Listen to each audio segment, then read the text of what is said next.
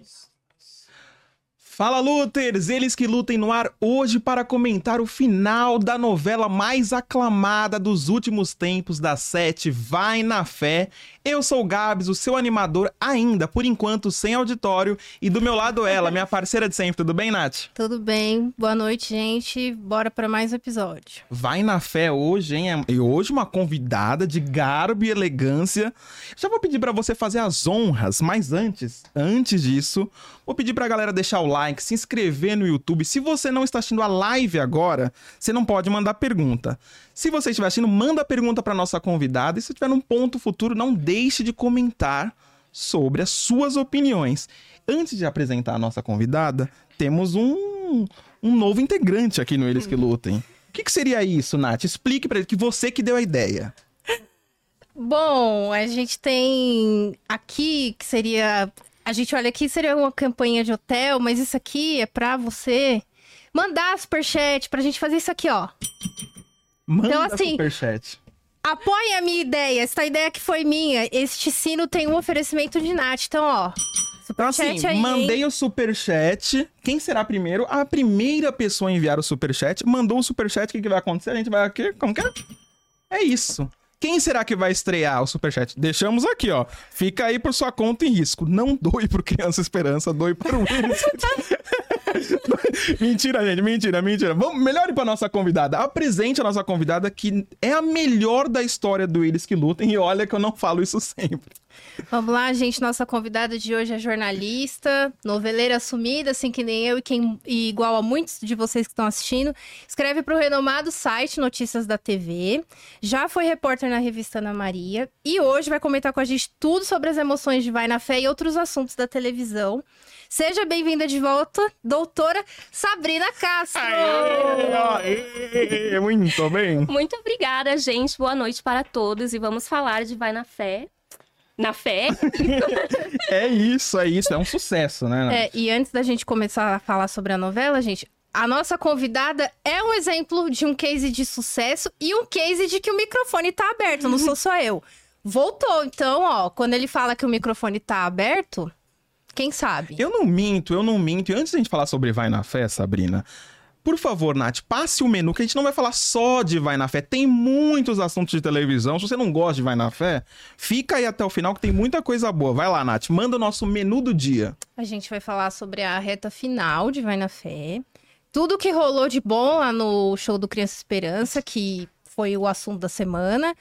Ana Maria, que pistolou ao vivo, por causa de uma situação aí, né, gente? Vamos falar. Novo apresentador chegando no Fantástico, será? Não, vamos falar sobre. E Marcos Mion, saturou, não saturou, também vamos comentar. Então, pra saber de tudo isso aí, vai ter que ficar até o final, hein? É, esse é o jeito. Infelizmente, você vai ter que ficar até o final, ou felizmente, né, Nath? Mas vamos começar falando sobre Vai na Fé. Hoje eu tô com as duas das maiores especialistas sobre novela aqui, então eu vou me recolher a minha insignificância, só fazer perguntinha e opinar, assim, aquele pitaco de vez em quando pra fingir que eu sei alguma coisa sobre novela. E aí, Sabrina, Vai na Fé é a melhor novela dos últimos tempos? É a melhor atualmente, pelo menos? Eu acho sim que é a melhor atualmente e dos últimos tempos também. Tudo bem que a gente teve Pantanal, mas aí a gente faz um parênteses que era um remake, era uma história que a gente já sabia que tinha funcionado. Mas como novela inédita, pra mim, é a melhor que a gente teve em muito tempo. Ela balanceia muitas coisas interessantes de novelas e traz temas novos, traz caras novas, traz abordagens novas. Então, assim, eu sou muito cadelinha de vai na fé, então eu não, não sei se eu sou parâmetro. E aí, Nath, você também é uma fã assumida de Vai na Fé? Qual que é o seu balanço sobre essa novela que é um fenômeno atualmente, vai? Ah, eu acho que o sucesso nas redes, nos comentários até fora das redes, justifica o sucesso. Eu acho que pro horário das sete é a melhor nos últimos tempos. Fazia tempo que não tinha uma novela que chamasse o pessoal para sete da noite estar ali acompanhando. E eu acho a Rosane Svartman o melhor nome da sete. Já falei isso pra ela em um outro momento. É amiga. Não, Não. ah, não, ami... Vai ter que contar não, essa história. Amiga, Conta. amiga, amiga é forte, né? Mas conta, Eu como que foi essa história? Explica pra, pra audiência do Eles Que Lutem. É, eu participo de um projeto lá da minha faculdade, que é um projeto que é do curso de artes cênicas e eles convidam pessoas de das artes, assim, teatro, cinema, TV, vários âmbitos das artes, e ela tava em um desses, desses encontros. Painéis, é, né? digamos assim. E eu aproveitei pra falar que ela é o melhor nome atualmente do horário da sete. Falei, parabéns pra mim, você é o melhor nome atualmente do horário da sete. Ela ficou meio assim, né? Mexido. E eu perguntei pra ela como que foi o processo de criação da novela Totalmente Demais, que 2015 foi muito bem, reprisou na pandemia, assisti, continuei mantendo a minha opinião de que é uma boa novela. Então, assim, vai na fé, agora tá no ápice, né? Aquela coisa maravilhosa. Eu acho ela, assim, o atual nome da sete. E você, bom, assim, você sabe? espera um final bom, digno do que foi a novela? Porque tem aquela máxima que novela boa geralmente tem final ruim, né? Né? Uhum. Também falam isso sobre série. Série boa tem final ruim. Você acha que vai ter um final bom ou não? Que a gente ainda não assistiu, né? Quinta-feira. Né? Então, assim, o penúltimo capítulo foi ao ar, nem deu pra gente Hum. assistir direito, a gente tava em trânsito. E aí? Olha, eu acho que ela já tá pecando de um mês pra cá. Eu acho, sim. Algumas tramas aí. a- o sequestro, o falso sequestro que a Kate fez ali com o Rafa, eu achei uma coisa super desnecessária. Essa ideia da Jennifer morar com o Theo também achei meio desnecessária. Mas eu espero, assim, que Rosane tenha escrito alguma coisa. Rosane e seus colaboradores, que são, enfim, roteiristas incríveis, tenham escrito alguma coisa ali interessante. Tem casamento, né? Tem aquela coisa básica de novela, que às vezes é o que a gente quer. Eu acho que Vai na Fé teve tantas. Trouxe tanto da- do, do folhetim mesmo que a gente tá acostumado. E, e eu acho que eu, eu espero um final que traga essas coisas básicas. Casamento, morte, vilão na cadeia, essas coisas assim. E eu acho que teremos. Teremos o vilão se dando mal, Theo se dando mal. Você acha que Theo vai se dar mal ou vai se dar bem, Nath? Ah, tem que se dar mal e precisa, porque acho que é o que o público espera, né? E sobre. Eu, assim, pra mim, ela já tá pecando desde o julgamento dele. É, o julgamento. Pra foi mim, ali, a tradicional barriga, pra quem não sabe, o termo barriga é quando a novela começa, tá passando o tempo e nada tá acontecendo. A barriga da novela foi assim, se é que dá pra chamar de barriga, foi ali no julgamento. Acho que desde Duas ali semanas só de julgamento. Foi complicado mesmo. foi muito. A justiça brasileira é bem, é bem lenta, né? É, faz sentido. É, pra mim, desde o julgamento. É, desde o julgamento ela já tava, né? Mas é, torcemos pra que Theo, né? Se dane no final, né? É, tudo indica que sim, né? Ali o pessoal da Notícia TV tem bastante apuração nesse sentido, então tudo indica que ele será preso. Porque Rosane também não quer estimular aquela coisa de ser uma coisa, assim, muito vingativa. Ela quer uma coisa mais verossímil, então ele será preso. Mas o próprio Emílio Dantas, eu vi que ele deu uma entrevista falando que por ele, ele era tipo, virava mulher de alguém na cadeira, uma coisa bem pesada, assim, que ele falou. Foi. E aí, eu falei, meu Deus, mas é isso, assim, pelo visto vai ser, vão ser finais tranquilos, nada muito dramático, assim. É, Eu gosto, eu gosto quando o vilão se safa, sabe? A Bia Falcão, indo. É com Cauan Raymond, né?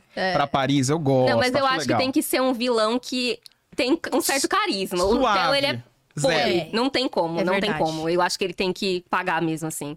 Se fosse, sei lá, a Mariana Ximenes em Passione, aquela vilã, ok, ela Clara. safar, a Clara, isso. Mas o Theo, não. Não dá pra passar pano, como. né? Olha, eu quero que vocês me expliquem, porque assim, faz tempo, né, que o pessoal reclama um pouco das novelas e tudo mais. Eu sei que vocês são noveleiras de carteirinha, mas o que explica esse sucesso, esse fenômeno que é Vai na Fé? Novela das sete geralmente não é todo esse fenômeno, né? Não é tão comentada assim quanto a das nove. E hoje, eu vou arriscar dizer aqui, não sei, vocês me corrigem se eu estiver errado, geralmente eu estou. que é mais comentada do que a das nove muitas das vezes. O que, que explica o sucesso de Vai na Fé? Eu acho que Vai na Fé, ela soube fazer uma mescla entre coisas de novelas que são muito clássicas e que pegam um público do sofá, um público mais velho. Então, aquele drama de casal apaixonado na juventude que se reencontra depois. Aquela, a Vilma, eu acho que é uma personagem também que traz muito disso, que até faz referências a outras novelas da época, dos anos 80, 90. Mas, ao mesmo tempo, ela soube surfar muito nos assuntos atuais que são- fazem muito sentido para um público mais jovem e trouxe também atores e nomes que fazem muito sentido para o público mais jovem. Acho que o MC Cabelinho é o grande exemplo. Ele tem um apelo ali muito grande. É, e outra, a Bela Campos, enfim, todo esse núcleo mais jovem, a Kate, o carisma dos personagens também, eu acho que é uma questão muito importante. Mas se eu fosse elencar um motivo, eu acho que é justamente esse. Ela não fugiu do termo novela, ela não fugiu do que é uma novela, ela não quis fazer uma série, ela não quis fazer um conceito assim. Ela ainda se manteve, mas ao mesmo tempo ela abordou assuntos relevantes que são muito discutidos por pessoas mais novas e que fazem sentido, assim, porque a gente tá vivendo agora, só que sem, assim, forçar demais pra uma travessia, que aí começa a virar aí inteligência artificial, ninguém entende nada. Eu acho que ela soube balancear muito bem, eu acho que isso que explica, assim, o sucesso. E você, Nath, o que, que você acha que explica o sucesso de Vai na Fé, esse fenômeno do Twitter? Em todos os lugares, todo mundo comenta, ó. Eu tenho uma prima que ela não assiste televisão, não gosta, e ela tá assistindo Vai na Fé, e junta a família inteira para assistir. Então, o que, que explica todo esse sucesso assim, mais do que até da novela das nove? Eu acho que para explicar o sucesso de Vai na Fé é explicar a trajetória de carreira da própria Rosane, porque ela começou com Malhação. Lá em 2012, a Malhação Intensa como a Vida, que é a Malhação da Fatinha, que foi a Juliana Paiva, mas também revelou a Gata Moreira, Alice Wegman. Foi uma malhação muito boa. E a Malhação vinha de uma sequência de três malhações não tão boas assim. Beleza. Aí em 2014 ela fez a Malhação Sonhos, que foi outra malhação muito boa. O Chip Perina aí, que teve o Rafael Witt, o Arthur Aguiar também estava lá. Foi uma malhação também muito boa. Um ano depois ela vai para Totalmente Demais, em 2015, com um argumento que acho que pega todo mundo, que é aquele, aquela coisa da Cinderela moderna, né? Hum. Uma jovem humilde, acaba virando modelo e tudo mais. Aí a gente vem para 2019 com um bom sucesso, onde eu achei muito interessante que ela tem essa questão dos livros, da literatura e também sempre a, a coisa jovem, a questão jovem. E agora, como a nossa convidada falou, trazendo o jovem. Então ela sabe é, colocar todos os argumentos, as questões que uma novela tem, uma novela precisa, até para o público ficar. Ah, é, novela sem, ser, é, sem ter vergonha de ser novela. Uhum mas ela conversa com o jovem, considerando que não temos mais malhação, eu acho que ela consegue trazer aquela coisa de tipo, nossa, eu não tenho uma malhação, mas eu me identifico com aquilo, mas também tá antenada com as questões do momento, que é importante. Então, acho que assim, ela sabe trabalhar bem todas as frentes e por isso a novela é um sucesso. Vocês entenderam porque eu fechei a boca aqui? Duas especialistas. Acho que eu vou me atrever? Você acha que eu sou bobo, gente? tem uma coisa que eu não sou, é bobo. Eu tenho cara, eu ando como bobo, mas eu não sou. Então eu não vou me atrever aqui a ficar discutindo, mas eu quero só fazer uma pontuação rápida. Uma das coisas que eu gosto muito de Vai na Fé é a representatividade. Uhum. Tanto do elenco, grande parte negro, né, preto, e também da forma como ela abordou outras fés, né? Não só a fé. Uhum. É, é, evangélica e tudo mais. Ela falou de religiões matriz africana, foi bem legal, assim, a forma como ela representou a fé como algo mais abrangente do que uhum. muitas vezes a gente pensa. Isso é muito legal, né, Sabrina? Sim, eu gosto muito. Eu, eu vi um corte aqui do, do Elis que Lutem, do Vanucci, falando de que foi uma novela encomendada. Pois é, gente. E realmente foi uma novela que ela trouxe muito da representatividade e a Rosane ela soube trabalhar muito isso. É tanto na questão do elenco negro quanto na questão da, da forma que os protagonistas foram construídos. A gente vê a Sol como uma mulher batalhadora, uma mulher que vai lá atrás das coisas dela. Todos os personagens têm um pouco do que a gente se identifica, assim. É diferente de um maneco, que por mais que eu goste muito, a gente vê ali que é uma coisa mais etérea, uma coisa, assim, mais ideal. E a Vai na Fé é muito povão, é uma coisa assim que você realmente se identifica. Então, acho que ela soube muito bem trabalhar nessa questão, não só da representatividade enquanto elenco negro, que é muito importante, mas também nessa questão de, de você realmente se sentir ali dentro da novela. Eu sinto que tem muito disso. É, Maneco, eu sempre falo que Maneco vem de um lifestyle de vida, uhum. né? Ele vem de um lifestyle. Eu acho que, assim, a protagonista dessa novela ela é muito representativa, porque é a primeira protagonista da Sharon, então é uma coisa que, assim, acho que todo mundo ficou muito feliz de ter ela ali como protagonista, porque ela foi, assim. E demorou, né? Brilhante. Pra ela conseguir é, isso, então, né? então acho que, assim, ela como protagonista, acho que é uma vitória, assim, digamos assim, do público, porque caramba, uma boa atriz. Chegou lá, a gente torce, fica muito feliz e essa questão da representatividade da fé, a representatividade negra e outras questões também que ela colocou ali foram muito bacana. E soube fazer isso, né? Não foi só jogar os temas ali só pra. Ah, porque tem... às vezes as pessoas banalizam esses temas tão importantes, Sim. né? Então ela soube fazer. Temos perguntas aqui, você muito engajada, mas ela é engajada. Ó, a Maria Emília dando boa noite, o Wellington falando, sou super fã da novela, a Eva Barbosa falando, vai na fé, vai deixar saudades, mas torço muito para que Fuzue dê certo, já que é a primeira novela de Gustavo Reis na Globo e a emissora está precisando de nomes novos na sua teledramaturgia. Já vamos falar de Gustavo Reis, quero saber a opinião de vocês sobre os teasers de Fuzue, aí se vocês estão botando fé em Fuzue. A Maria Emília falou, uma novela que vai deixar saudades. Eu acho que o hum. público inteiro tá muito tá sentindo isso no coração, né? Parece, sabe aquele negócio que o pessoal fala: "Ai, ah, vou ficar órfão dessa série". Eu tô sentindo que vai na fé vai Vai acontecer isso, você também acha, Sabrina? Acho, acho que vai ser um sentimento assim bem parecido com Pantanal. Acabou Pantanal e parecia que um mês depois ainda estava no ar, porque todo mundo falava muito dessa novela. Então eu acho que pra Fuzue vai ser uma missão aí, até porque são novelas de estilos muito diferentes, como Travessia foi com Pantanal também.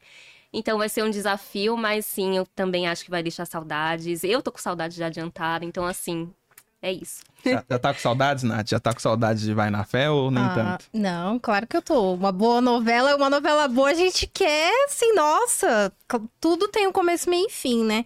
E a gente vai ver aí como é que vai ser Fuzue, que vai ser uma missão relativamente complexa, porque é sempre difícil substituir um grande sucesso uhum. em número de audiência, em conquistar o público, mas vamos ver o que, que o Gustavo Reis está preparando aí, né?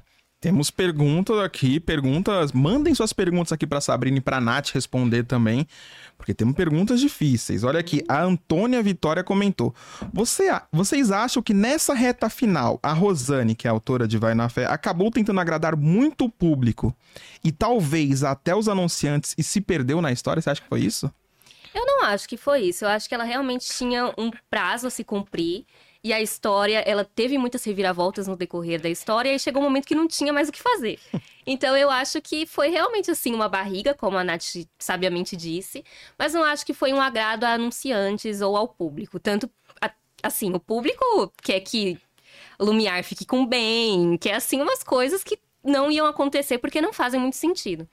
Mas eu acho que realmente foi uma questão estratégica ali da emissora precisar cumprir aquele horário, cumprir aquele planejamento e trazer essas coisas pra novela, assim. Eu não, não vejo que foi um, uma tentativa de agradar o público, não.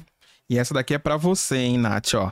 É, a Rosane definitivamente é uma das melhores autoras da atualidade. Todas as novelas dela fazem sucesso e falam diretamente com o público. Ela tem acertado cada vez mais nas histórias e nos personagens.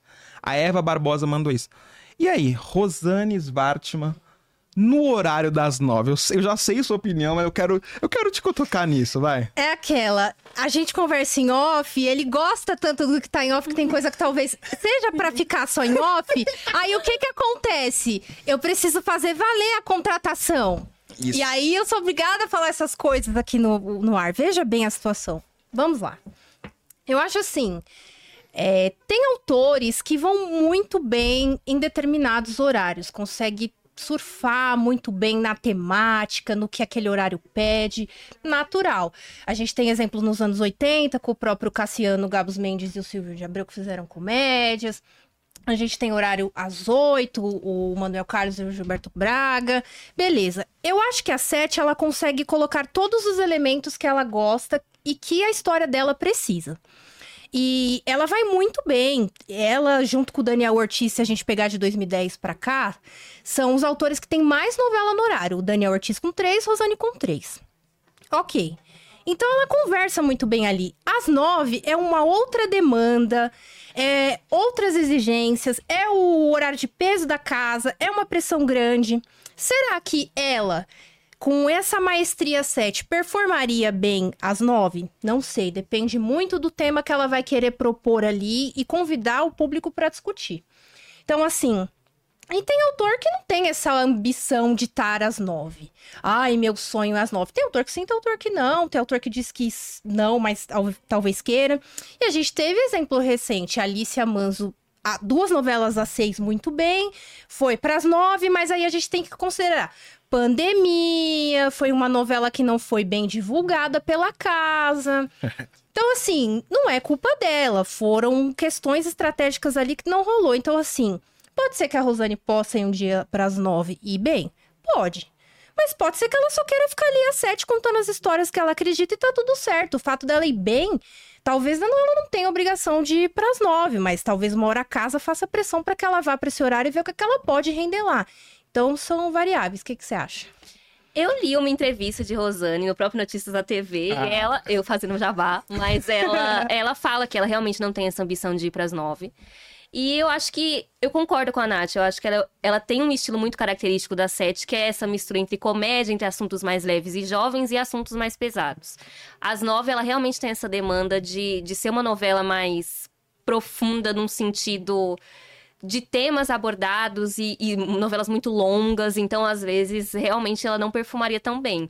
Eu acho que a Rosane ela tem essa maestria justamente por fazer novelas mais curtas também. Tanto que é que a gente tá falando agora nesse último mês da novela já começou a entrar ali a barriga. É. Então, e outra, é uma questão. É. Ai, até. Eu acho assim, é. Agora eu esqueci o que eu ia falar. Eu tava vendo ela. Olha aí, gente. Vai pensando que é, aqui, ó, tem pessoal aí, mandando. Calma aí que eu vou lembrar, gente. Fugiu. Mas, ó. Quem sabe faz ouvir. É, isso aí. ó, a Eliana Castro mandou: vou sentir muita saudade dessa novela maravilhosa, em caixa alta, uma novela do povão. Agora eu lembrei. O horário das sete é um horário experimental. Eu considero um horário onde tudo é experimentado ali. Autores novos, histórias diferentes. Já foi muito comédia, teve a viagem que era uma trama espírita, até diferente assim. Parecia até uma novela das, no... das oito, mas era das sete. Tem as farofas. Então, é, já teve Deus Salve o Rei, que era medieval. então, já teve de tudo. Então, a sete, a Rosane vai conseguir surfar no tipo de história que ela quer contar.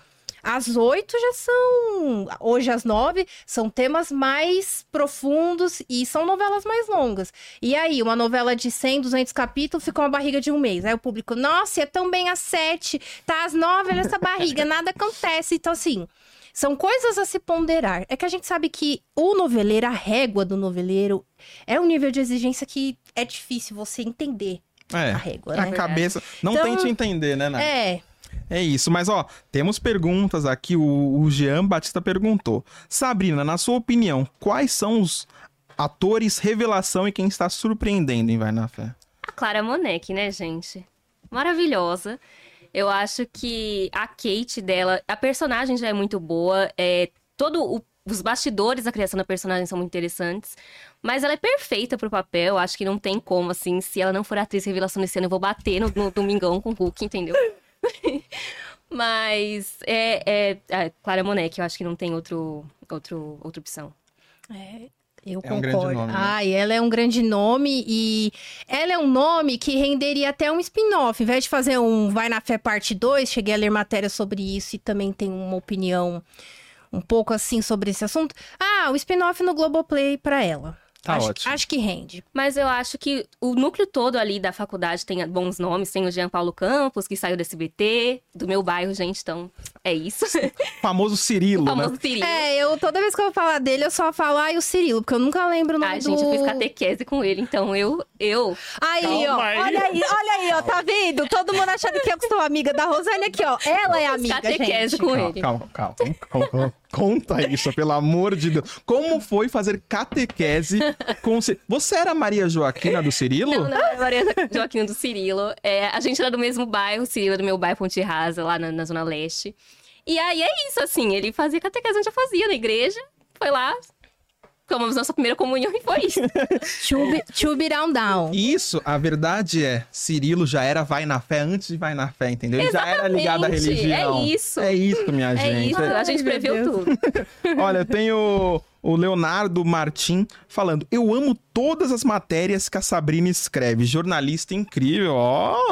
ó, aqui na descrição vão estar todos os links para vocês acessarem a Sabrina lá no Notícias da TV, redes sociais e tudo mais. Não percam, jornalista incrível, realmente.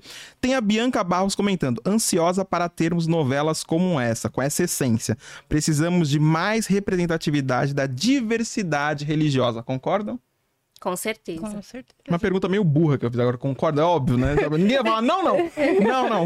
Não, mas eu- é que eu acho que Vai na Fé sobre fazer isso muito bem. A gente já tem esse movimento há um tempo, é, principalmente com religiões de matriz africana. Uma vez eu escrevi uma matéria sobre isso. Que de um- uns 20 anos atrás, as religiões de matriz africana eram sempre tratadas de uma forma meio. ahn, como se fosse com um certo deboche, como se fosse humor. A gente tem o caso, sei lá, da Tancinha de. Da Cor do Pecado, que enfim, é uma novela que já é toda problemática por si só. Só o nome, né? O nome já diz tudo. Já é toda problemática, mas, enfim, sempre era ou nesse sentido do, do, do deboche, do humor, ou no sentido de uma coisa ruim. Então, tem cenas, por exemplo, de Carminha falando lá suas super atrocidades relacionadas à religião de matriz africana. E a gente viu, apesar de todas as problemáticas, uma melhora disso nos tempos do Imperador. Eles já, apesar que a novela também toda problemática. Mas eles tiveram uma consultoria, eu lembro que eu entrevistei o, o Babalorixá, né, o pai de santo que deu consultoria pra lá. E em Vai na Fé, eles trouxeram isso por mais que pouco. Os poucos momentos que mostraram bem lá no terreiro foi uma coisa, assim, muito bonita de se ver. E é justamente o que a gente tava falando no começo do episódio, né? Que ela surfa muito bem nessa questão de falar que a fé pode ser evangélica da Sol, pode ser o bem no terreiro, enfim. Eu acho que isso é muito bonito da novela. É isso, ó. A Bianca Barros perguntou: cadê o sininho das perguntas? Então, Nath, vamos explicar direito pra Bianca. Por que a gente ainda não tocou o sininho com as perguntas? Tem que o quê? Rolar o quê?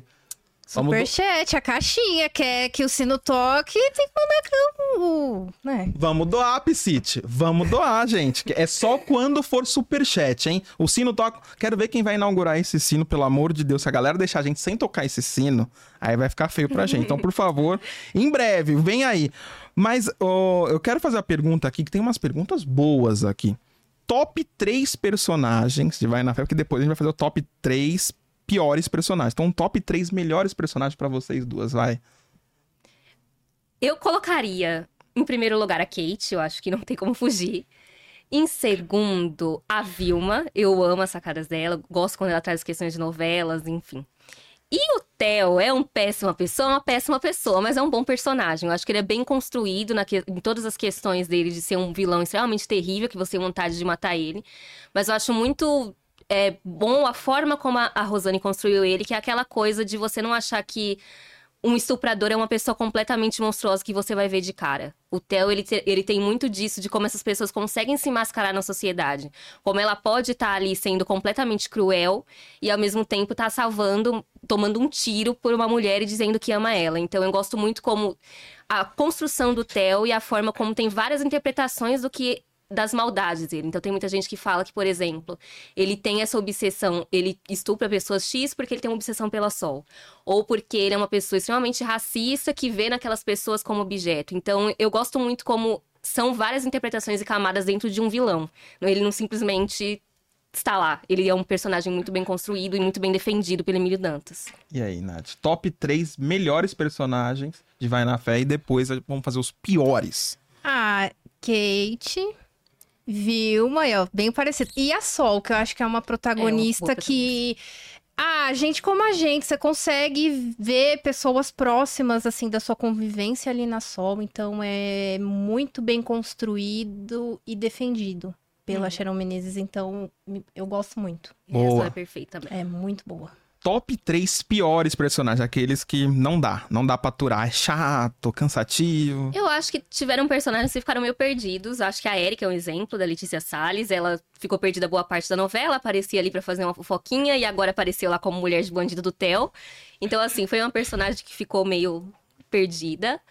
Ahn, deixa eu ver. Eu acho que esse núcleo da, da Erika ficou meio perdido. O Anthony Verão também era um personagem que, que podia ter sido mais explorado. O Vitinho é um personagem que podia ter sido mais explorado. Foram personagens que foram, assim, deixados de escanteio. Mas eu não sei, não sei, gente, porque assim, no núcleo da faculdade da Jennifer também tem personagens que poderiam ter sido mais explorados. Então é isso, assim, eu não sei opinar. De- Mas eu vou deixar aberto. esses três, vou deixar esses três: Vitinho, Antônio Verão e, e Érica. E aí, Nath? Quem? Top 3 piores. Cansativo. A, a Erika em primeiro, porque assim, já não tinha um certo desenvolvimento, e aí essa fase que. é, a partir do momento que ela começa a ficar do lado do Theo, aí pra mim já começava a me, a me irritar. Uhum. Me irritava. Ah, e assim, eu não vou colar assim, é pior. Não que seja ruim, mas a Jennifer tem hora que ela é muito assim. Ai, meu Deus, ela quer. Assim, ficou no pé da mãe, de querer tudo certinho, a busca pelo. Ah, ela é, ela é muito certinha, ela é, ela é perfeita, ela é certa. Não que assim, ah, ela é a pior, mas assim, esse negócio. De... Ai, gente, tá vendo? Ó, não, não... É- Era melhor que a Jennifer continuasse sendo muda? Era. Definitivamente. Ai, tem hora que ela também consegue irritar. E isso não sou só eu, não. Nas redes sociais tem gente que não tem paciência pra ela, É, não. a Jennifer era bem odiada. E alguns momentos que ela era um pouco agressiva, se é que o pouco agressiva dá pra ser colocado com a Sol, vinha comentários e comparações tipo Helene e Camila e Laços de Família. Tinha gente que fazia essa comparação. E o, o núcleo do Icais também tinha uns personagens ali que. Ah, o Fred também, gente. Eu esqueci de mencionar que o Fred era um personagem que prometia muito. Aí depois ele entrou naquela fase macharada que foi terrível. Mas, porém, conversou muito com coisas que era o que a gente tava falando, conversou muito com a atualidade. E aí depois ele simplesmente desapareceu. O Tatá, gente. Quem é Tatá? Que namorou Jennifer por duas semanas e simplesmente desapareceu na novela também. A Jennifer, que namorou o Tatá, o. o menino lá da igreja, que não tô lembrando. Gostoso ungido. É, então, e ainda ficou com o quê? Com o ex da Kate. Então, assim, a pessoa super religiosa, a própria Kate brincava, tá pegando mais do que eu, porque a Kate ficou com. Ai, como é o nome dele? Agora eu esqueci. Hugo. Com o Hugo e depois com, com o Rafa. E com o Theo, mas. Ah, não. aí, eu nem, aí eu nem conto. Nem conto. É, Vamos esquecer esta Ela parte. também esqueceu, com certeza. Se ela tivesse aqui, ela É. defenderia. Mas gostei, rendeu, hein? Vocês já queriam colocar um núcleo inteiro como piores personagens. Gostei. Vamos rodar o tema. Vamos falar de Fuzue, que é a novela que vai substituir Vai na Fé. Já saiu o teaser e aí, vocês estão apostando em Fuzue? Eu já acho que vai ser chato. Pe- pelo que eu olhei, assim, e aí, vocês acreditam em Fuzue? Então, assim, eu particularmente não estou muito animada. Eu acho que é uma novela que tem uma história muito comum. A gente sabe que muitas vezes tem autores que conseguem pegar uma história muito comum e transformar numa coisa muito interessante, por- pelo carisma dos personagens, por alguma coisinha aqui ou ali. Mas no geral, eu tô achando assim uma história meio básica. Eu, tava conversando com a Nath, né, antes da gente entrar no ar, que assim, era uma história muito básica, mas o Gustavo Reis, ele é estreante na Globo, né? Ele escrevia na Record até pouco tempo. E ele tá muito animado e, e a defesa dele da novela é muito boa, assim. É- por- os teasers não me compraram. Mas quando eu vejo uma entrevista do Gustavo Reis, Reis falando, olha. Eu quis essa novela por tal motivo, porque eu fui lá e sempre gostei do mistério e gostei do, dos, das comédias de Silvio de Abreu nos anos 80. E que, ah, o personagem X tem o sobrenome do Gilberto Braga e do Agnado Silva, sabe? A defesa dele como noveleiro é muito interessante de se acompanhar. Então, darei uma chance, mas eu confesso que eu tô meio preocupada, assim. Eu não acho que, que vai render como vai na fé, não. A gente torce, né, Nath, pra que dê É. certo, mas você tá animada? Ah, eu acho assim, a sinopse em si é uma coisa que não conquista, não arrebata o coração. Eu acho que alguns já falam, ah, e vai ser a minha farofinha da sete. Eu acho que ele vai trazer elementos que são bem característicos do horário da sete, que a gente já viu em outras novelas. Com certeza vai ter momentos que o público vai falar, ah, ele pegou referência de tal novela. O que não há problema nenhum.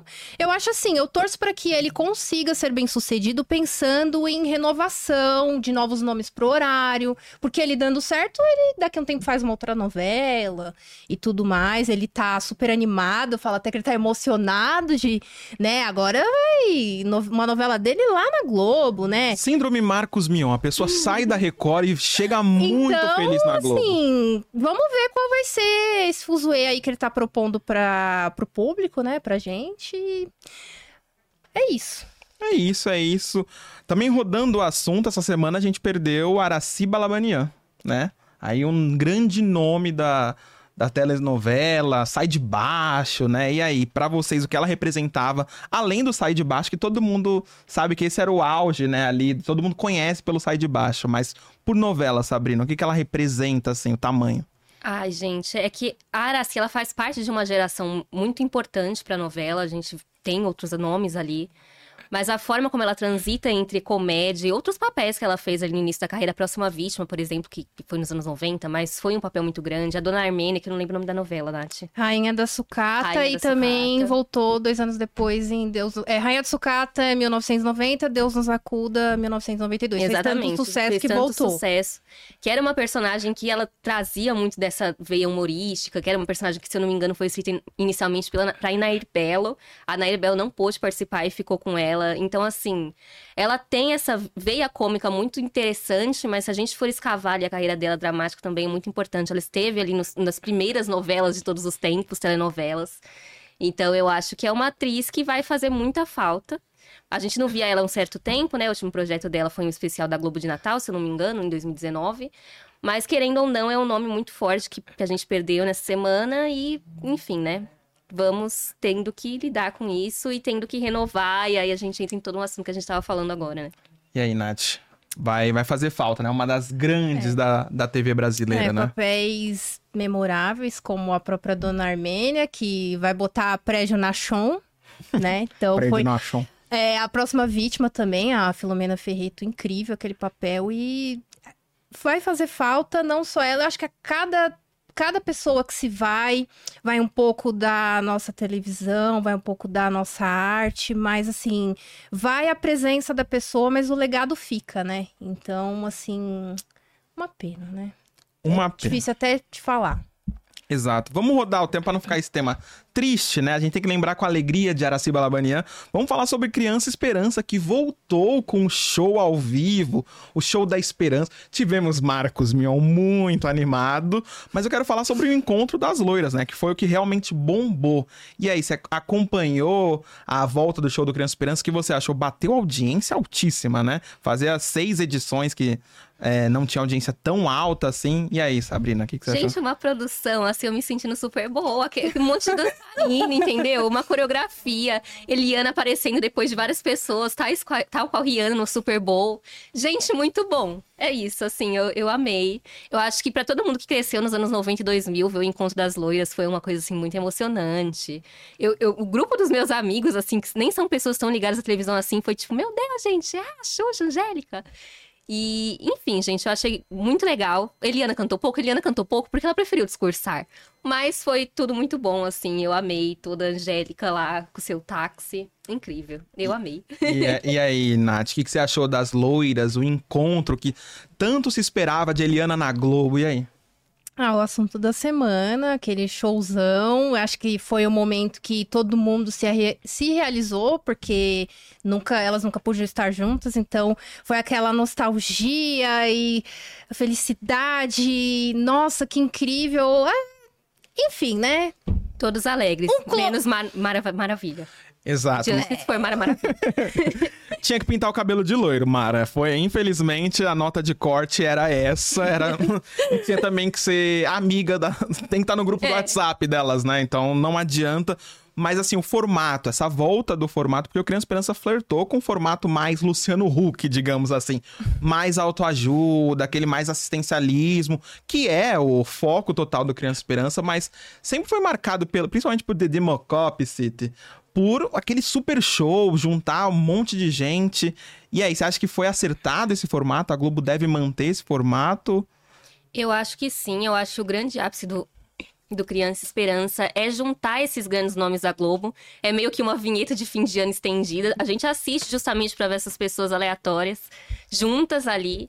É, eu lembro, hoje eu vi um vídeo que é um, um, um, rapaz gritando assim pra Camila Queiroz: Ah, o Marcelino é seu filho da novela das seis, sabe? E é isso que a gente quer ver. A gente quer ver esses atores juntos, esses atores é, se divertindo ali com o público. Claro, tem todo um, um contexto por trás, toda a questão da doação, enfim. Mas, querendo ou não, é um programa que precisa de audiência para ter a, a doação. E, e essa, esse encontro entre globais de vários âmbitos, de né, colocar jornalista junto com ator, é isso que eu acho que faz a, a, chama atenção. E se a Globo continuar apostando nesses reencontros icônicos de outras décadas, com certeza vai a, a, audiência vai subir, porque querendo ou não, o encontro das loiras foi o grande, o grande foco ali do, do dessa edição. E é isso, né, gente? Queremos encontros e queremos shows e queremos Super Bowl brasileiro. Exato, é o Super Bowl brasileiro e outra, né? Eu acho que é a imagem do ano na televisão, as três juntas, é muito representativo. Mas, Nath, nem tudo são flores. Apesar do que o Criança Esperança, quando entrou, tava com 5 milhões e no final do show já tava com 13 milhões. Ou seja, o poder da televisão ao vivo, acho que essa é a maior prova que o Criança Esperança precisa ser ao vivo, né? A gente fala tanto, Nath, tanta coisa enlatada, gravada, e a TV ao vivo é o que realmente move. Mas uma pessoa em especial não foi chamada. E muita gente sentiu falta de Dimocó, ou melhor, Doutor Renato Aragão. E aí, Nath, você acha que foi uma pisada na bola da Rede Globo? Ah, foi porque o projeto sempre foi muito lembrado pela figura dele, o quanto que ele apoiava e se dedicava ao projeto. E, tadinho, o Didi até investiu no visual pra poder ir lá e não, não rolou. É. Tá vendo? Tá vendo, gente? Eu não tenho nem o que falar. A pessoa Você quase lá. meteu um no, no, no céu tempão. Depois. Eu acho que ele e Mara Maravilha podiam ter se juntado num cantinho e assistido juntos. É, Sabe? então, é isso. É isso. É, realmente a Globo pisou na bola porque teve aquela manchete. Essas manchetes são maravilhosas, viu? Didi pintou o cabelo e esperou ligação do Criança Esperança. O pessoal também sacaneia. Mas é porque a gente sente falta do Didi vindo, ou pelo menos dando uma palavrinha que fosse ali. Eu acho que seria a cereja do bolo pra consagrar esse ano do Criança Esperança.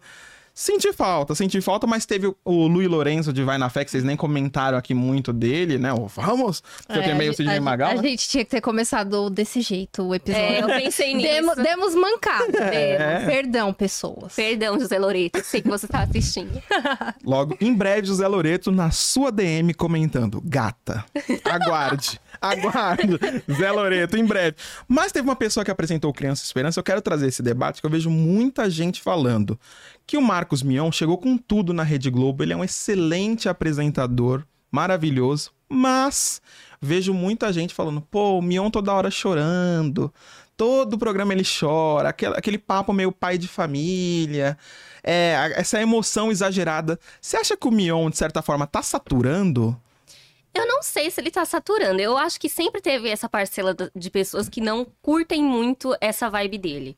Assim, a- eu vejo muito debate na comunidade autista, particularmente, de como ele sempre quer tomar esse lugar do filho dele, de, enfim, querer usar isso ali e tal.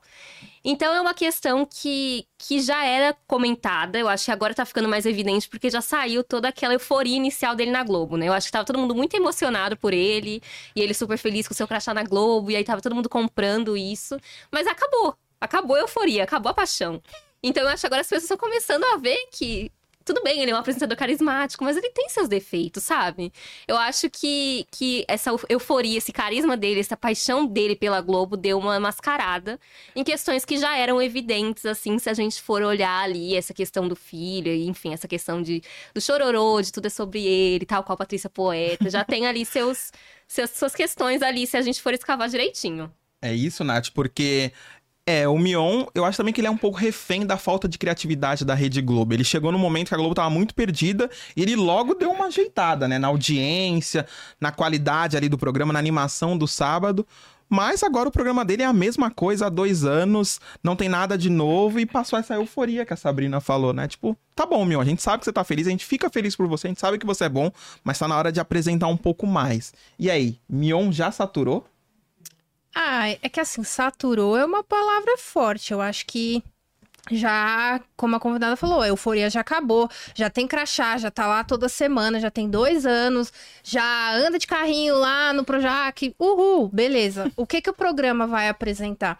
Eu entendo que nem tudo depende só dele, o programa é ele apresentando, mas tem muita gente por trás. Mas eu acho assim, fica essa questão, é tudo sobre ele, ele sempre se emociona. Ele sempre vai chamar algum convidado lá no Sobe o Som pra tocar uma música pro filho dele. E assim, nada contra. Mas eu acho que as pessoas talvez esperassem, esperassem ou esperam mais dele, e como ele não tem entregado esse mais, aí fica nisso. É, faltou esse plus. E também tem um pouco da gente lembrar do Mion da MTV, né? E o Mion não é mais esse cara da MTV solteirão. Agora ele é um cara casado. E a galera às vezes não compra muito esse discurso, pelo que eu vejo nos comentários da internet. Bom, temos perguntas aqui, fechando esse assunto Mion.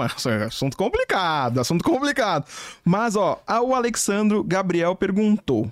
É, ele viu que a Rede Globo, por causa do sucesso do Criança Esperança, vai transmitir o prêmio Multishow, que vai ser apresentado pelo Tadeu Schmidt. Vocês acham uma boa? Eu acho que Tadeu tem carisma. Ele tem um carisma, assim, pra apresentar uma premiação melhor que o Mion de novo. Mas eu, eu acho uma boa, assim. É, gosto. Mas gosto pela dele. premiação em si, você acha que, que vai dar bom? É, de uns anos pra cá a gente vê que premiações não tem tanto destaque, assim. É. Eu acho que as pessoas, elas têm mais curiosidade quando é uma coisa muito específica. Tipo, sei lá, premiação de fim de ano de novela, que nem assim dá tanto sucesso. É. Mas, né, gente, se for assim uma coisa muito elaborada, com nomes muito marcantes, acho que depende muito disso também. Quem serão as pessoas que vão se apresentar no, no Prêmio Multishow? A gente não sabe ainda. Então, acho que depende muito disso. Tem que ser pessoas que têm apelo na TV aberta. E não só em nichos específicos de fãs. Porque senão era melhor manter no Multishow mesmo. É, exato. E aí, Nath? Gostou dessa ideia da Globo de tentar fazer o, o VMB dela com muitas aspas? Ah, eu acho uma boa. Acho que a galera pode se surpreender um pouco pelo nome do Tadeu, que ainda tem essa coisa de lembrar muito dele lá no Fantástico, os cavalinhos e tudo mais. Pegou duas edições de BBBs complicado, não conseguiu ainda engrenar um bordão dele. E eu acho que, além de movimentar ele pra justificar o salário que ele ganha, porque trabalha só uma vez no ano, também pra ele começar a estar mais ali no entretenimento, surfar mais, outras possibilidades. Então eu acho muito interessante. Acho que pode ser uma boa. É. Também trabalha uma vez por, por ano, mas tem que aguentar muita gente chata naquela casa do BBB. Que aí a gente entende é um aquela, pouco. ele trabalha uma vez por ano. Três meses, os, os três meses dele equivale o ano inteiro. Então, se ele trabalha intensamente três meses e depois, nossa. E os apresentadores parece que serão o Tadeu e a Tata Werneck, que já é, assim, já tá em casa no Prêmio Multishow, É. apresenta todo ano.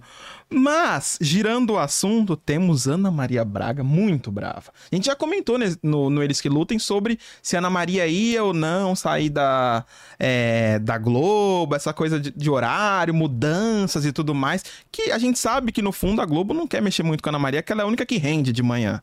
A gente sabe disso, ela é a única que rende. Mas Ana Maria ficou muito brava, postou seu vídeo no, no Instagram, não quis nem, não precisa de assessoria. E ficou brava com, com essa pistolada ao vivo. E aí, o que, que você acha da, da Ana Maria meio que rebater essas fake news que criam sobre televisão? Gente, eu achei que demorou, inclusive, porque Ana Maria é um dos nomes que mais rendem fake news. Essa mulher não pode ficar de férias, essa mulher não pode faltar, ela não pode acontecer nada, que alguém já fala que ela se aposentou, que ela tá desistindo do programa. Então, assim, eu. Eu já li uma matéria sobre isso, não sei se foi no UOL, é, sobre a Globo não, não render, falar pra eles não ligarem muito pra essas fake news, porque acaba que não vale a pena, que só dá mais, enfim, mais, né? Mas eu acho que realmente chegou um limite dela. Eu acho que ela, assim, cansou. Ela Bonner, assim, eles podem dar as mãos de campeões de fake news de internet da Globo. Acho que as pessoas amam criar. E eu realmente entendo, eu passo todos os panos pra Ana Maria Braga. Ana Maria Braga pode fazer o que ela quiser, que eu estou passando pano pra ela. E aí, Nath, você também tá no time? Eu também sou do time passar pano pra Ana Maria Braga. Mas ela fez um, um negócio tipo, quer saber? Agora eu vou falar. Bota esse, esse celular aí que agora eu vou soltar. Ah, eu também passo pano, acho que ela fez certa, porque sempre essa questão de vai aposentar, não vai. Eu acho que quando ela quiser aposentar, quando ela achar que for, for a hora, ela vai comunicar pro público dela, porque ela sempre comunicou todas as decisões que ela quis tomar pro público, pra emissora, óbvio. E ela fez certo, porque eu acho que assim, uma vez, outra você até não liga, mas chega uma hora que cansa todo dia e ainda foi assim uma coisa relacionada ao Jornal Extra, que é um jornal ali que também é do Grupo Globo, então fica uma coisa assim. Ombudsman. Fica meio complicado, assim. Então ela fez certíssimo e corajosa, porque acontece isso aos montes e nem todo mundo tem coragem de pegar e fazer uma dessa. Então, fez certíssimo. Isso aí, Ana Maria Braga, mais uma semana, a gente passando pano pra Ana Maria. Agora, né, a gente falou, criticamos o boato. Mas vamos ter que ser hipócritas aqui e falar sobre um boato cada vez mais recorrente, que é a dança da cadeira no Fantástico. Tá mais do que eminente uma, talvez uma mudança ali da saída da Poliana Brita. E muita gente fala que circulou o nome aí de César Tralli no Fantástico. Fantástico faz 50 anos e tudo mais, uma mudança. E aí, Nath? Você acha uma boa César Tralli no Fantástico? Eu acho que eles estão querendo voltar para aquele formato que era um casal, né? Um homem e uma mulher apresentando. Eu acho assim. É interessante, porque ele manda muito bem no jornalismo, mas aí você fica pensando. Alguns colocam ele como o sucessor do Bonner. E aí, se ele vai pro Fantástico. E aí, o que que acontece? E, assim. Eu preferi ele lá no jornal hoje, né? Mas a minha preferência não dita as decisões da Globo, né? Então, É, não sei. Eu acho que também essa mudança aí, os 50 anos, até pra ver se o público se anima mais, porque o público é dividido entre, ai, o Fantástico sempre com as mesmas coisas e, ai, tô sempre acompanhando. Então tem sempre essa divisão de torcida, vai. É, Sabrina, porque essa é a fonte do Flávio Rico, né? Então, assim, o César Tralli iria para o Fantástico. Quem assumiria o JH, o jornal hoje, seria Andréa Sadi. Você acha que essa dança das cadeiras seria interessante para a Globo ou é ainda meio estranho na sua cabeça? Eu, se eu pudesse escolher, eu preferiria o César Tralli no Fantástico ao, ao Jornal Nacional. Uhum. Porque a Nath falou, né, que ele seria o sucessor do Bonner. Mas eu acho que o Tralli tem um perfil solto que combina bastante com o Fantástico. E ali no Jornal Nacional acaba que ele tem que ficar, né, mais sério, mais, mais preso. Agora, Andréia Sadi, eu acho que funciona. Eu assisti um, acho que apenas uma edição dela no jornal hoje, né? Que ela tá fazendo os plantões já de fim de semana. E foi a primeira, então ela ainda tava ali meio nervosa, ela ainda tava ali se confundindo um pouco. Mas eu acho que ela tem potencial, sim, para assumir o jornal hoje. Acho que é uma questão também de costume, de, de a, a entender a pressão da TV aberta, né? André Sadi, que, que é uma pessoa que trabalhou na TV fechada por muito tempo mas eu não sei se seria benéfico para Globo, porque a Andréa Sadi ela tem uma, uma cartela de fontes muito grande ali na política, ela tem uma expertise nisso. E a partir do momento que ela tem que se comprometer com o jornal hoje, ela tem que se comprometer menos com a, com a Globo News. E aí isso também já é uma perda muito grande para a TV fechada, que de certa forma gira ali em torno da questão política e das fontes André Sadi, que são muito importantes ali. Então eu não sei se seria de fato bom para a Globo, mas eu acho que ela tem potencial, sim, para assumir o jornal hoje. É, eu já acho ela muito. Como ela tem esse lado Globo News, ainda muito dura pra TV aberta. O jornal hoje sempre foi aquele jornal um pouco. Um, não um pouquinho mais leve, né? Depois do almoço, antes do, do video show, aquele momento nostálgico. Eu não sei se ainda ela tá tão solta assim. Ela tem um estilo muito bom, como você disse, de jornalismo, igual a Daniela Lima, né? De apurar e ir uhum. atrás das notícias. Eu não sei se casa tão bem, mas é, é uma das coisas que a Globo também vem propondo para dar mais destaque para Andréa Sadi, que ela foi sondada pela CNN há uns tempos atrás, então talvez seja também um acordo, né, ali, né? Vai... Fica aí que eu vou te dar uma oportunidade. É, o lance do Uma Só Globo. Ah, tô aqui na Globo News, mas se precisa ir pro aberto. E acho que também isso foi uma proposta interessante para ambas as partes, tanto para a empresa quanto para o profissional. Acaba que acontecendo, né? Natural. Exatamente. E agora vamos falar rapidinho sobre o documentário do Fantástico. Foi uma coisa muito boa. 50 anos do Fantástico, programa tão representativo da TV brasileira. E aí, Nath, você gostou ali da inteligência artificial ou da, da, da recuperação de vários documentos legais do Fantástico, arquivos? Ah, e aquela reportagem especial que vai continuar ao longo dos próximos domingos. Ah, eu adorei. Eu acho que para quem gosta de televisão, para quem gosta de ver bastidor, é... foi maravilhoso a parte da inteligência artificial.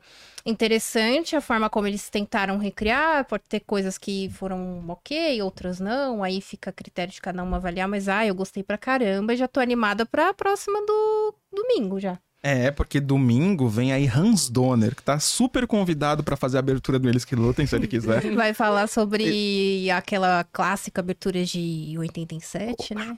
É. E aí, você gostou do documentário do Fantástico? Acha que isso agrega? Pra... Porque a gente gosta, a gente gosta de televisão, né? A gente cobre televisão. Mas pro grande público é também uma coisa boa para retomar? Eu acho que sempre que tem uma, um viés nostálgico faz muito sentido pro público. Porque, querendo ou não, o ser humano gosta de nostalgia, né, gente? A gente gosta de ver coisas que fizeram parte do nosso passado, que, né, enfim. E acho que a partir do momento que você traz a história do programa e, a, e, enfim, acaba que trazendo reportagens que repercutiram naquela época sempre dá muito certo. O Globo Repórter fez isso recentemente. O Jornal Nacional já fez isso milhares de vezes em vários formatos diferentes, em livro, em, enfim, em tudo. Então eu acho que funciona muito bem, eu acho que, que tem potencial, e ainda mais se for trazer esses nomes, como trazer Hans Donner de volta, que está desaparecido, onde está Hans Donner? então eu acho que trazer esses nomes pode ser um bom potencial, que mais uma vez que a gente está falando de Angélica e Xuxa, essa busca por pessoas que foram muito marcantes para a história da televisão, que a gente tem que aproveitar enquanto ainda estão aqui, enquanto ainda podem dar seus testemunhos e, e seu, sua participação na história da TV. É, para quem não sabe, o Hans Donner foi responsável por várias aberturas icônicas, né, de novela, programa. Então, assim, é um cara muito bom, né? Muito é. respeitado, né? O pessoal do Twitter adora quando tem uma abertura que não gosta muito da fonte, do logo, da do posicionamento dos créditos. Ai, não tem o padrão Hans Donner de É, qualidade. travessia. O povo adora. Não, mas não precisa ser uma coisa assim tão fora do mundo quanto travessia. Qualquer coisinha, se a pessoa fala, hum, Hans Donner faria melhor. É. Hans Donner é o selo de qualidade do Twitter. Ah, quando começa a divulgação de uma nova novela, vem o logo com o nome da novela, já fica. Ai, na época do Hans Donner era muito melhor. Isso não passava. O povo adora falar isso. É isso. Vamos, olha, a gente passou por muitas, por muitos assuntos aqui. Vamos passar num assunto rápido. A gente, o pessoal fala que a gente nunca fala de outras emissoras. Vamos falar da Rede TV, que contratou, pelo amor de Deus, Geraldo Luiz, o homem do povo, a história que o brasileiro gosta. Você acha que foi uma boa, Geraldo Luiz, de nova casa? Eu quis esperar Geraldo Luiz na Rede TV. Eu acho que o Gerardo Luiz já tava sofrendo na Record, né, gente? Ele já tava colocando ele pra entrar de madrugada, assim, tava uma coisa complicada pra ele. Então, ele, eu acho que Geraldo Luiz, no começo da carreira dele, ele, ele tinha um carisma que conquistava. Começou a ficar maçante, eu acho que foi a mesma história do Miongo, acabou a euforia. E aí começou a ficar maçante, sempre aquela coisa de ficar indo atrás de histórias X, enrolando três horas pra contar o final disso. Mas talvez, se ele der uma reformulada, assim, no- na forma como ele faz o jornalismo, na forma como ele se apresenta na Rede TV, é uma boa opção. Até porque pra Rede TV, né, gente? Pelo amor de Deus, não fale assim da emissora que mais cresce do Brasil. Mas eu acho que dependendo do que ele for fazer lá, pode ser que seja uma boa, uma boa opção, assim, né? Às, ve- um- às vezes uma coisinha ou outra viralizam e salve a Rede TV. E aí, dona Natália, pelo amor de Deus, você acha que foi uma boa esse apresentador que perdeu tudo e foi pra rede de TV? Ah, eu não. Assim, eu não tenho muito o que dizer. Eu acho que pode ser bom para ambas as partes. Pra ele, continuando aí na televisão, pra emissora, um público que gosta do trabalho do Geraldo vai acompanhar ele lá, vai render uns pontinhos ali de audiência. Será que vai balançar a audiência da TV? não sei, assim, aquela, não tenho. Eu vou fazer a Glória Pires, não sou capaz de opinar. Eu vou- aqui, falando tanto de novela, eu vou fazer a Glória Pires, não sou capaz de opinar. Eu tenho uma opinião sobre o Geraldo Luiz, acho ele muito bom comunicador, mas ele caiu meio que nesse rolê de. Ah, histórias tristes, a pessoa que tá há 50 Dança em anos. Sabe? Então ele caiu muito nessa, nessa história. Tem até um, um shorts deles que lutam, que é o Rafinha Bastos no Geraldo Luiz. O Rafinha Bastos não queria a homenagem. E o, e o Geraldo Luiz insistiu e o Rafinha ficou muito desconfortável, muito bom. Esse vídeo, procurem.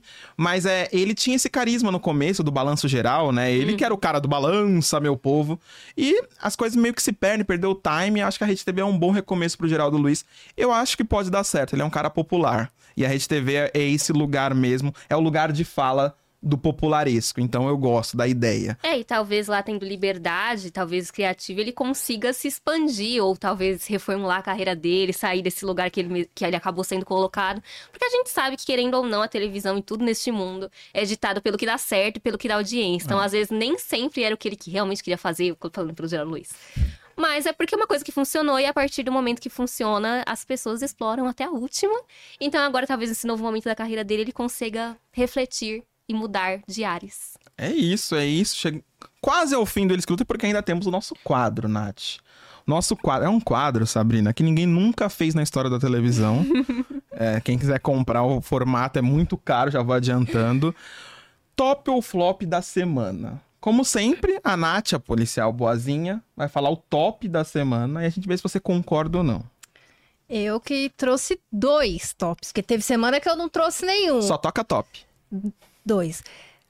A cena de Vai na Fé, com os autores. A cena de Vilma Campos com o João Manuel Carneiro, a Glória Pérez e o Valcir. Adorei, ela cita novelas ali, faz referências e a parte que eles brindam, um brinde às novelas, vida longa às novelas, eu amei aquilo e... Ah, maravilhoso, né, gente? Né? O que, que você Uhum. achou? Eu, como noveleira, também amei, gente. E ela citando Flora. E aí, a própria Patrícia Pilar compartilhando a, a comparação entre Flora, a Flora da Patrícia e a cena da Vilma. Assim, realmente, pra gente que gosta de novela e entende o poder que a novela tem dentro do Brasil, é uma coisa, assim, muito bonita de se ver. E a própria Rosane traz muito disso, ela tem livros sobre isso, sobre a história da, da televisão e da novela. Então, assim, é incrível. Pra gente que é noveleiro, É incrível. E o outro top é a reportagem especial de 50 anos do Fantástico, que a gente vai poder acompanhar nos próximos domingos. Eu acho que promete ainda, já rendeu bastante comentário, galera curtindo, se emocionando. A gente vê, para quem, é que nem eu, eu falei, para quem gosta de televisão, ver aqui os bastidores é, ah, é maravilhoso. Então, dois tops maravilhosos essa semana. É isso. Agora é a hora do flop. E eu fico encarregado desse momento, assim, de ser o policial malvado. Continuando no Fantástico. Fantástico, acho que ele fez um. O flop da semana é do, é do cenário do Fantástico, que é um cenário para agradar o meio ambiente, porque é tudo reciclado. Eles falaram que é novo, mas é reciclado, Fantástico. Não me venha com essa. Parecia o lar do oscilar do Luciano Huck que entrou ali, deu um tapa e vazou. E ainda, por sinal, os apresentadores não tiveram que dançar no palco do Luciano Huck, que era a pior, que seria a melhor parte. Então, eu acho que o cenário ficou muito remendado, uma coisa que não parece nova. E para 50 anos, eu esperava uma cirurgia plástica bonita do Fantástico, não uma coisa meio é, remendada, meio colocada assim meio que de lado. Eu não gostei. E você, você chegou a dar uma bisoiada no cenário? Então, eu tava um tempo sem assistir o Fantástico, porque eu acordo muito cedo, né? E aí eu fui assistir esse domingo, um pedaço, justamente por conta dessa comemoração, e eu não reparei que tinha mudado o cenário. Tão inovador, tão diferente que. Aí, ó, tá vendo? Olha, é isso, Fantástico. gente. Eu acho que. Eu entendo o conceito, que é aquela coisa de, ah, 50 anos, vamos trazer coisas de outros cenários, homenagem e tal. Mas assim, não dá pra reparar. Não. É isso. Não, a pessoa não assiste não reparou que mudou, ou seja, isso já diz muita coisa, né, Nath? É, eu, não- eu tô. Ainda tô dando risada do comentário. Eu não. Eu vou fazer de novo a glória, eu não sou capaz de opinar. Você acha que eu fui muito Eu crica? vou, eu vou opinar, eu vou opinar dando a risada, gente. Você acha que eu fui muito crica falando mal do cenário do Fantástico? Pra pegar no pé do Ah, cenário? eu é ainda, eu crica, acho né? assim, não dá pra ter uma opinião formada ainda, porque foi o primeiro domingo. Acho que daqui uns três domingos você começa a analisar outros detalhes ali, você fala, ai, talvez podia ter mudado uma coisa aqui, outra ali, ou talvez era melhor o anterior, ou uma coisa mais, sei lá, fora da caixa, não sei. É, é isso. Eu acho que tem muitos comentários aqui, o pessoal parabenizando a Sabrina, é, a- o pessoal falando que a Nath tá maravilhosa nos comentários, o Alessandro falando que ele tinha medo da abertura do Fantástico quando era pequeno. Era assustador. É um pouco assustador, né? Tudo nos anos 80. A- era assustador. assustador, porém com glamour, porque todo mundo queria ser aquela pessoa que tava ali, né? E também teve, vai, eles vão também comentar, além de ter o Hans Donner lá pra falar do, com certeza, do conceito criativo da abertura, pra falar das garotas do Fantástico. É, também vai ser um tema aí. É, acho que é um tema que vai todo mundo ficar curioso, tipo, hum, as garotas do Fantástico, pra quem é mais novo. Nossa, garotas do Fantástico, né? Então acho que vai movimentar a audiência. E o Alessandro falou: é inovador e revolucionário? Não, que é o que a Isabela Boscov fala, né? Maravilhoso. Não é inovador, gente, não é. Mas é isso, mais um Eles Que Lutam entregue com sucesso. Foi maravilhoso bater esse papo sobre Vai na Fé e muitas outras coisas. Sabrina, deixa aí como o pessoal pode te achar nas redes sociais e também ler os seus textos no Notícias da TV, que tá tudo aqui na descrição. É isso, gente. Vocês podem acessar Notícias da TV e procurar pelo meu nome. No Google também funciona. Eu assino como Sabrina Castro. E no Instagram eu tô como Castro M. Sá. É isso. É isso. Nath, também deixa o seu site, muito bom, pro É pessoal que gosta de novela. natnatv.com.br, acessa lá que tem coisas maravilhosas, tem a gente dizer que deu uma aula é muito forte, mas tem coisas tão boas quanto o papo de hoje. Gostei. Vai lá arroba nat.natv no Instagram, também tô no Twitter, nates, underline roxa. Então, vocês me acham aí que tem bastante comentário legal como os que rolou aqui. Ótimas reflexões, tem de tudo um pouco. É isso. Se você quiser seguir também o Eles Que Lutem, arroba Eles Que Lutem Pode. Tá no TikTok, Instagram, Twitter. Procura lá Eles Que Lutem Podcast, que vocês acham. E se quiser me seguir, não tem comentários tão bons quanto os delas. Se quiser se decepcionar, arroba BLZGabs. Beleza, Gabs, me segue lá. E é isso, né, gente? Lembrando que a gente, a gente não tocou o sino, hein? A gente não tocou o sino. Semana que vem tem que rolar esse superchat pra gente tocar o sino. Lembrando que a gente só comenta Eles Que Lutam até semana que vem, pessoal. Falou!